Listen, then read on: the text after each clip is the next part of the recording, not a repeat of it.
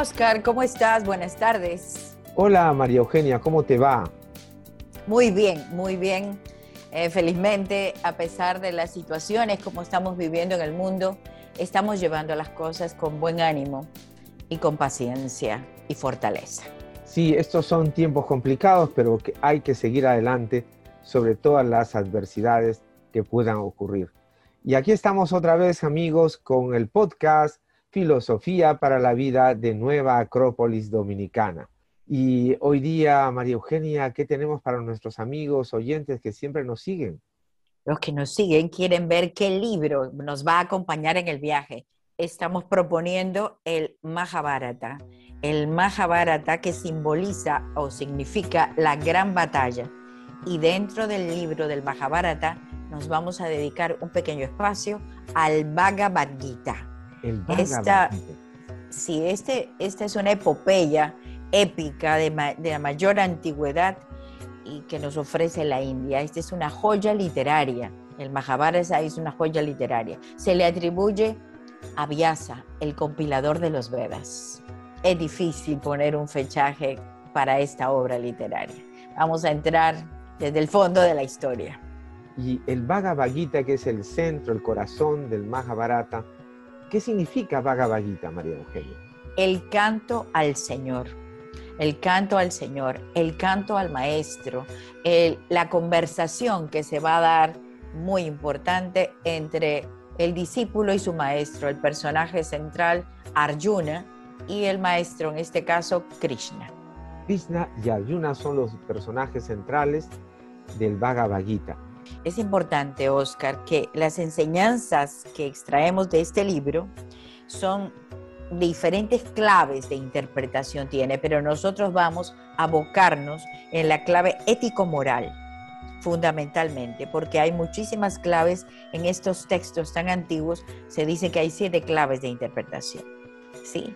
Pero hay estudiosos de este libro, de este libro hay estudiosos que se dedican años a revisar este libro. Nosotros estamos motivando a todo nuestro público para que lo leamos juntos y se incorporen en Filosofía para la Vida, que también lo tratamos. ¿Y de qué trata esta gigantesca obra, esta monumental obra, María Eugenia? La trama histórica parece ser una excusa literaria para plantear una verdadera lucha de todo hombre por lograr su desarrollo espiritual su verdadero propósito, el de lograr una evolución, el propósito de ofrecer un compendio de enseñanzas para el aspirante a la sabiduría a través de estos discursos, a través de estos versos, poder llegar a, aportar mucho para el ser interior, para el mundo interior, de a quien lo lea quien lo estudie, por supuesto, y lo ponga en práctica. La guerra es una metáfora, una lucha interior por mejorar, por evolucionar, por conquistarse. Y aquí aparecen dos grandes grupos, los Pandavas y los Kuravas.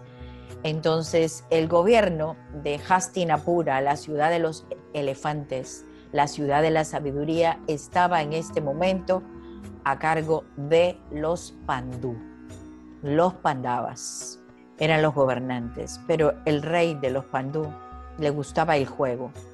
Y en una trampa que hicieron los Kurus para jugar a los dados, ganaron el reino. O sea que el reino pasa de los Pandavas a los Kuravas, de una mano a otra mano. Debido a una trampa que le hicieron en el juego de dados. Sí, efectivamente. Esa trampa ya conlleva algo interesante, porque si bien los pandús es el orden, son los valores, son los principios. Los curabas es al contrario, el desorden, la envidia, la disconformidad, el, el ardid, podemos decir, la lucha interna, la inconformidad total. Entonces, estos dos elementos, estas dos fuerzas, habitan dentro del ser humano. Es como decir una lucha interior de nuestro conquistar nuestros grandes valores, principios, virtudes. Y claro, tenemos que vencer esas debilidades, esas fuerzas internas que nos llevan hacia eh, el mundo denso, opaco, hacia las sombras. conquistar la luz y como la, la luz es la ciudad de Hastinapura.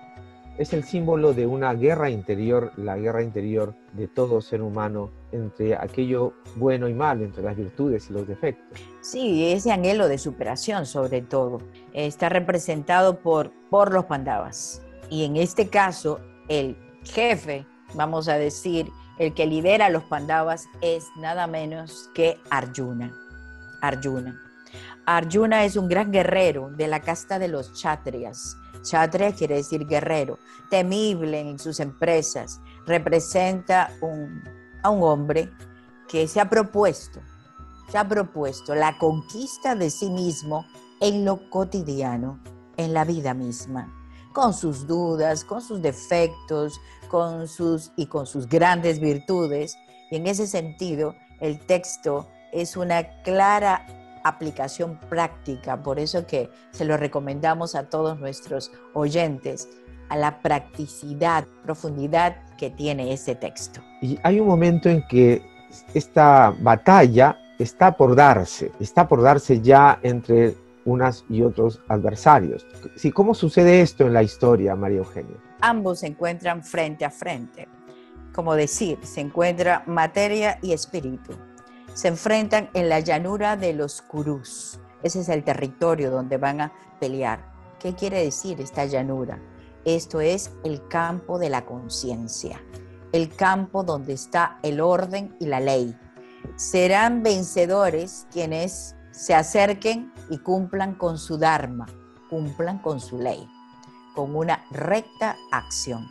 Entonces, Arjuna en ese momento que se encuentra frente a frente, pierde el ímpetu, pierde el, valor de luchar. ¿Pero por, qué le pasa eso? ¿Por qué le sucede? ¿Por qué Porque se encuentra frente a sus amigos, a sus parientes, son el bando contrario. El bando contrario son seres conocidos para él. Claro, porque están en su propio mundo interior llámese amigos, parientes. Al igual que el hombre, cuando tiene que enfrentarse consigo mismo, Arjuna dice, pero esos son mis defectos, esos son mis pasiones, esos son mis apegos, esas son cosas de siempre. Y entonces tira el arco y la flecha, se deja desmayar en el carro de batalla y viene este capítulo tan, tan importante que es el desaliento de Arjuna. ¿Y qué pasa en este capítulo? En este capítulo, Krishna, que es el maestro, aparece aquí en escena. Trata de explicarle a Arjuna el sentido último de la vida, que está más allá de lo estrictamente físico. Trata de despertar ese espíritu valeroso, heroico, esa, ese chatria que había dentro de él, esa identidad que hay dentro de él, para explicarle la valoración que tiene la vida si él combate y gana la batalla. Entonces comienza la arenga, comienza a conversarle, comienza a decirle que tiene que cumplir con su Dharma. Dharma es el sentido de su vida. ¿Para qué nació? Nació para la conquista de su mundo espiritual. Nació para crecer, para evolucionar, para ser mejor. Entonces, ese es el Dharma que tiene que realizar o cumplir Arjuna. Hay entonces un despertar de Arjuna en base a las enseñanzas que le da su maestro Krishna. Es un poco ir tomando la conciencia de todo aquello que debe de hacer, que por deber debe de actuar. Por deber debe actuar. Y, y él le propone que eso es una recta acción. Es una recta acción, una acción por deber. Y bueno, y da una serie de pautas, enseñanzas que son maravillosas para leerlos con suma atención, con sumo cuidado, calma, anotando e interiorizando, porque son aplicables a la vida diaria. ¿Y podemos leer, María Eugenia, algún pasaje de la obra? Sí, Oscar, eh, porque aquí Arjuna le reclama a Krishna ¿Por qué me impulsas a luchar contra mis parientes y amigos? Tan ambiguos razonamientos confunden mi mente. Y Krishna le dice, dado que la recta acción debe estar precedida de un recto pensamiento para tener validez moral y no ser fruto del azar, te recomiendo la acción a la inacción. Krishna le propone dos caminos. El primero, que es el recto pensamiento, y el segundo, que es la recta acción. Ambos son igualmente transitados. El primero por aquellos más contemplativos que valoran el yoga del conocimiento y el segundo por aquellos más activos que viven el yoga de la acción. ¿Qué te parece? Bien, y cuando se refiere a yoga se está refiriendo más bien a una vía, un camino de unión, de unión, con lo divino. Con lo divino, con lo sagrado.